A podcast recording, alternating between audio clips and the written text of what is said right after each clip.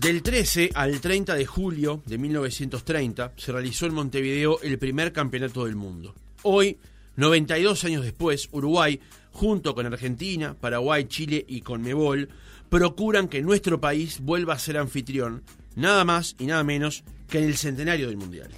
Para eso, ayer autoridades de los cuatro países involucrados y del ente rector del fútbol sudamericano, entre ellos el presidente de la calle, realizaron el lanzamiento oficial de esa candidatura. La crónica del observador adelantó que Uruguay tendría dos estadios en el Mundial, uno de ellos sería el Estadio Centenario, en donde se jugaría la final, y en los próximos meses se abocarán a resolver cuál sería el segundo escenario. Paraguay también tendría dos estadios y Argentina y Chile el resto de los que proyectan para el Mundial de 2030 con mayor participación de Argentina. Será en el Congreso de FIFA a desarrollarse en noviembre de 2024 donde se elegirá cuál será la sede de la Copa del Mundo 2030, donde la candidatura sudamericana, esta que impulsan en conjunto cuatro países, tendrá competencia europea, ya que está confirmada la pretensión de España y Portugal. El presidente de Conmebol, Alejandro Domínguez, recordó a quienes impulsaron el primer campeonato del mundo.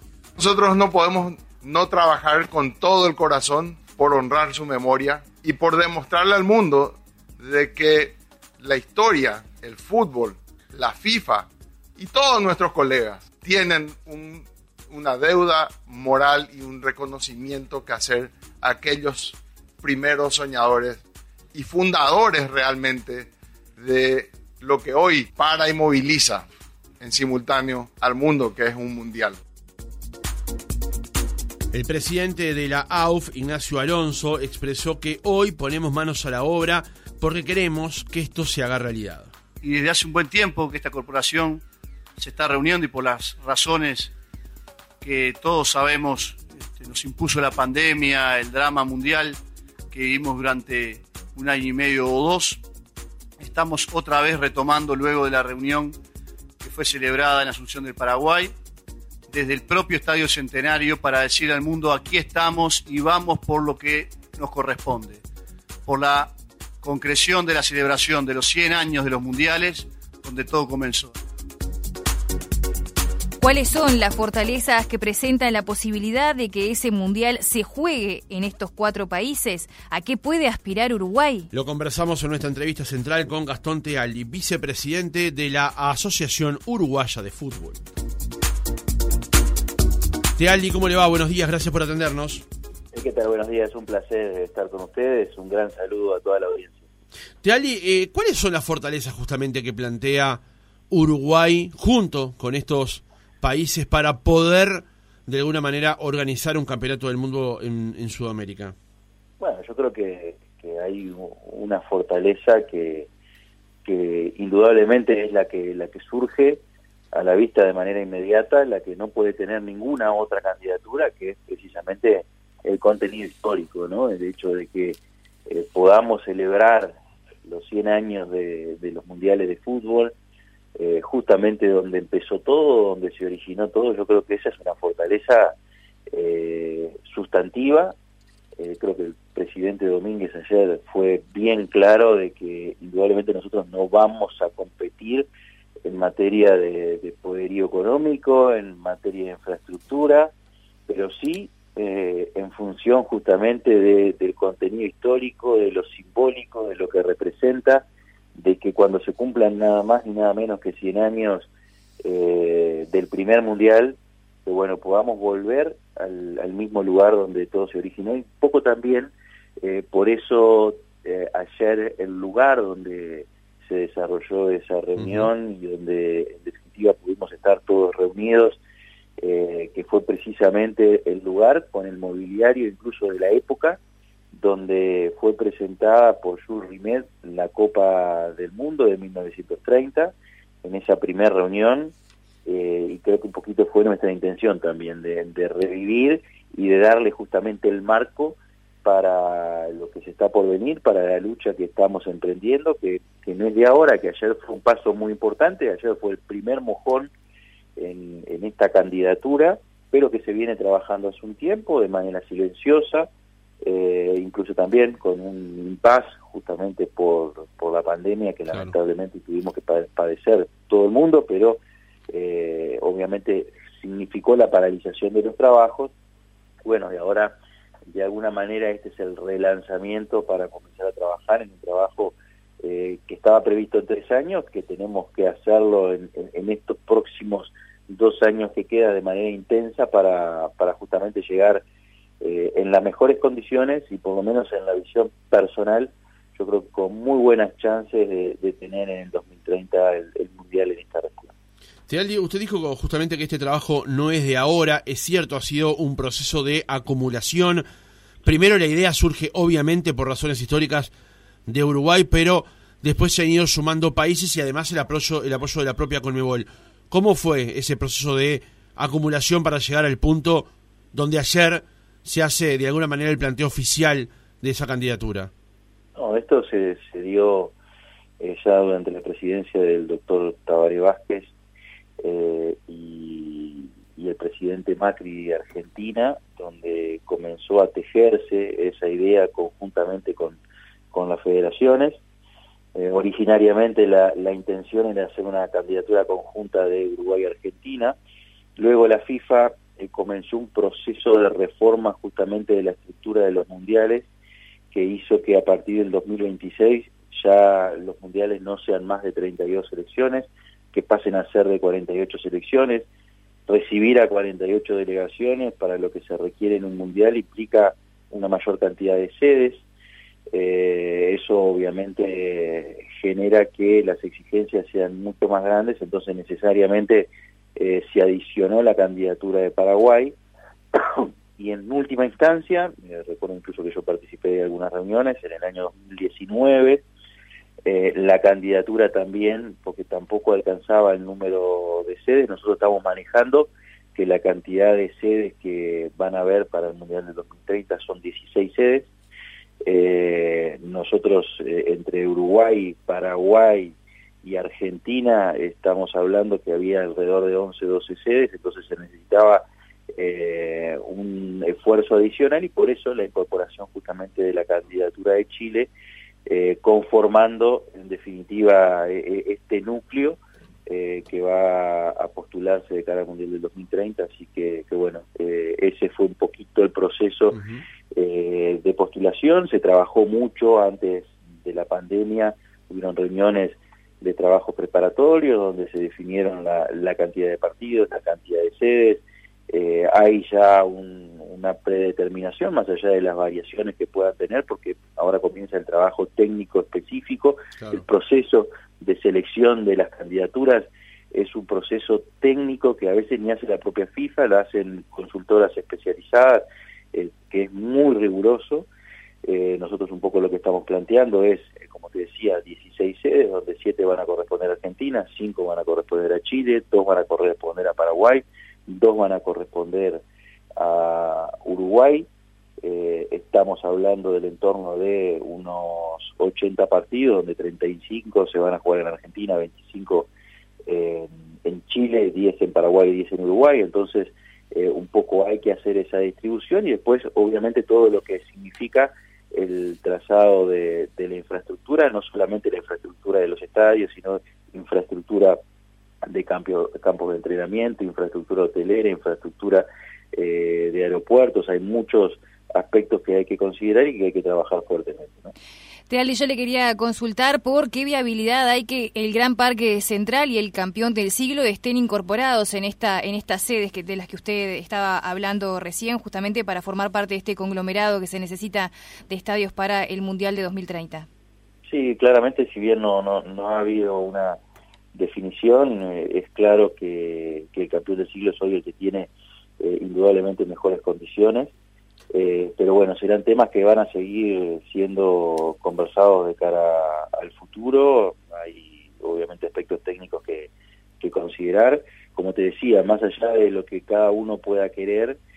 hay un análisis objetivo. Incluso no, no es descartable presentar más de una propuesta y que en definitiva después sea la, la FIFA la que determine cuál va a ser la sede definitiva, pero, pero bueno, está claro que hay nivel de infraestructura, hay requerimientos de la FIFA, esos requerimientos son eh, bastante, bastante importantes. Lo bueno y lo positivo es que a partir del año 2026 los requerimientos eh, están un poco más bajados a tierra, ¿no? Son eh, no tan extravagantes como lo que se está dando o que se va a dar en el Mundial que vamos a tener ahora en, en poco tiempo, de fin de año, pero bueno, la idea es precisamente poder llegar en condiciones porque igual Aún así, los requerimientos son bien importantes y tenemos que, hacer grandes obras de infraestructura, inclusive para los estadios, tanto del Centenario como cualquier otro estadio que pueda elegirse para poder ser la sede aquí en Uruguay. Ahora, Tealdi, ayer en, el, en la presentación, eh, Sebastián Bausá, actual director nacional de deportes, secretario nacional de deportes y expresidente de AUF, decía justamente esto que usted plantea, ¿no? La correlación que tiene que haber entre posibilidades de sedes e infraestructura y logística, porque no es solamente tener un estadio o dos estadios, y aunque los mismos estén los dos en la capital, sino aeropuertos, sino también carreteras, sistemas de seguridad y también, por ejemplo, aeropuertos, ¿no? Sí, es que la, la realidad es que la infraestructura de los estadios es importante, no es tan importante la cercanía o la lejanía desde el punto de vista geográfico. Nosotros tenemos ahora un ejemplo en el Mundial de Qatar, donde tenemos, tú recorres en Qatar, en Doha, eh, 25 kilómetros y tenés 3, 4 estadios, la diferencia máxima entre estadio y estadio son 56 kilómetros, o sea que está todo prácticamente concentrado, eh, o sea que esa no es, no es un obstáculo eh, en el caso de tener las sedes aquí, pero sí, como tú bien decís, hay un, un, gran requerimiento desde el punto de vista logístico, desde el punto de vista de infraestructura eh, urbanística, que es muy importante, eh, de impacto ambiental, de impacto social. Hay objetivos que tiene la FIFA que precisamente desde el punto de vista social contribuir al desarrollo humano social precisamente con el mundial, también desde el punto de vista ambiental que implica proteger el medio ambiente y desde el punto de vista económico que pueda tener sustentabilidad desde el punto de vista económico de la organización del mundial. Entonces, en base a eso hay un trabajo muy importante para hacer que ayer fue quizás el lanzamiento de ese trabajo intenso, ya los grupos de trabajo comenzaron ayer mismo a trabajar aprovechando la ocasión, así que, bueno, de aquí a la presentación, que ya hay que hacerla el año que viene, vamos a tener eh, un trabajo bastante intenso eh, de cara a, esa candidatura, que bueno, te reitero, nosotros lo vemos con mucho optimismo. Tealdi, eh, ¿es posible para un país de las dimensiones de Uruguay e incluso para estos cuatro países sudamericanos que estamos mencionando en este consorcio que están trabajando para la candidatura de 2030, llegar a albergar un mundial sin apoyo de los estados? No, eh, sin, sin lugar a dudas, no, no. Yo creo que precisamente algo que me parece muy importante destacar de lo que dijeron ayer los representantes del gobierno, y es que en el marco del trabajo que se está realizando conjuntamente entre la Conmebol, las federaciones y los estados, aquí lo, que tiene que haber a nivel de, de, los cuatro países es políticas de Estado, no políticas de gobierno, políticas de Estado, porque está claro que es muy probable que de acá al 2030 algunos gobiernos cambien y ese cambio, porque también hay que ser honestos y reconocer que los cambios de gobierno también han significado un impacto en este trabajo de organización. Entonces, porque no, no solamente la pandemia, también los cambios de gobierno. Entonces, la realidad es, eh, y por lo menos yo me quedé muy satisfecho con las palabras de quienes representaban a los gobiernos en el día de ayer, es precisamente establecer políticas de Estado para que los cambios de gobierno no puedan eh, distorsionar justamente esta, estos trabajos que me parece que son muy importantes y es fundamental que ese trabajo se pueda hacer en conjunto. Es un trabajo muy difícil, pero, pero bueno, reitero que, yo creo que podemos tener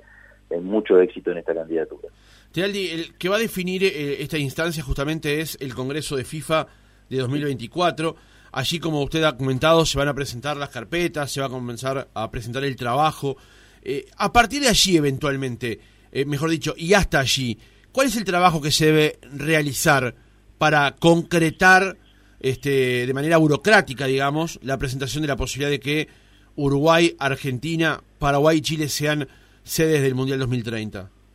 Bueno, hay un trabajo técnico muy importante. La idea es precisamente, ya está trabajando un equipo de, trabajo eh, que desde el punto de vista jurídico se ha llamado la Corporación Juntos 2030,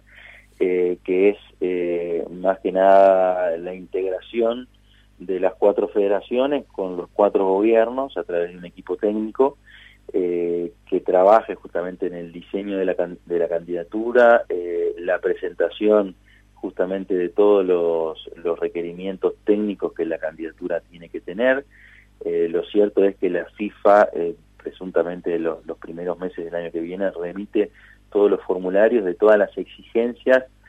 que va a tener el Mundial del 2030 y a partir de ese momento comienza un trabajo bastante exhaustivo para poder presentar y para poder cumplir con todos los requerimientos que luego son evaluados eh, por comités técnicos especializados, ni siquiera por equipos de la FIFA, como te decía, por, incluso por consultorías privadas eh, que hacen un trabajo muy metódico para determinar si esas candidaturas eh, son sostenibles o no. porque eso no, el hecho de que determinada cantidad de países o determinados países quieran postularse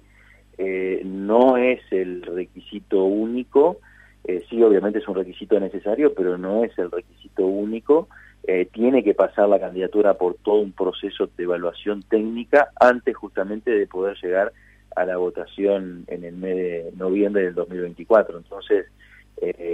justamente esa corporación va a trabajar en ese estudio, en ese diseño, para poder llegar obviamente con todos los requerimientos y poder pasar justamente todas esas etapas evaluatorias con éxito. ¿Hay que hacer mucho lobby para lograr esa candidatura? Te se lo pregunto porque hay una competencia europea ya marcada, que es la de España y Portugal, que además por una cuestión geográfica es conveniente, digamos. Y además el principal activo, como se ha dicho, es la razón histórica de la posibilidad de realizar el Mundial 2030 en esta zona del mundo. ¿Hay que hacer mucho lobby para conseguirlo? Bueno, sin lugar a dudas hay un trabajo eh, muy importante que, hay que hacer, incluso también, eh, yo por lo menos en lo personal entiendo de que hay que aprovechar de alguna forma esta sinergia eh, que hay entre la Conmebol y UEFA, como ustedes bien saben, hay una oficina conjunta en Londres que tuvimos la oportunidad en abril de estar en su inauguración, hay un por lo menos un trabajo conjunto y coordinado eh, que es lo que ha generado en diferentes instancias como la final, la finalísima entre el campeón de la Eurocopa y el campeón de la Copa América, que fue Argentina e Italia. Vamos a tener ahora el 21 de agosto precisamente la final intercontinental sub-20, eh, que se organiza en conjunto entre Conmebol y UEFA aquí en Montevideo, en el Estadio Centenario. Entonces, de alguna forma, yo creo que hay que aprovechar justamente esa sinergia para establecer acuerdos eh, como lo dijo el presidente Domínguez ayer, el significado histórico de una candidatura de, Uruguay, principalmente, obviamente en esta oportunidad en conjunto con Argentina, Paraguay y Chile, es, eh, es muy importante y entonces, eh, sin lugar a dudas, hay un trabajo muy, muy importante para hacer. Esta comparación está dividida en dos partes, por un lado un comité directivo y por otro lado una secretaría ejecutiva. El comité directivo es parte política, que es precisamente el lobby que tú decís ante las federaciones de la FIFA, ante tanto las federaciones miembros como las confederaciones, eh, trabajo justamente a nivel de los gobiernos y después una secretaría ejecutiva que es la que va a hacer justamente el trabajo técnico. Eso es un poco como está diseñado ese trabajo de cara a la presentación de la candidatura. Gastón Tealdi, vicepresidente de AUF, gracias por haber estado otra mañana con nosotros. No, por favor, un placer como siempre, a las órdenes y un gran saludo a la audiencia. Que pasen muy bien.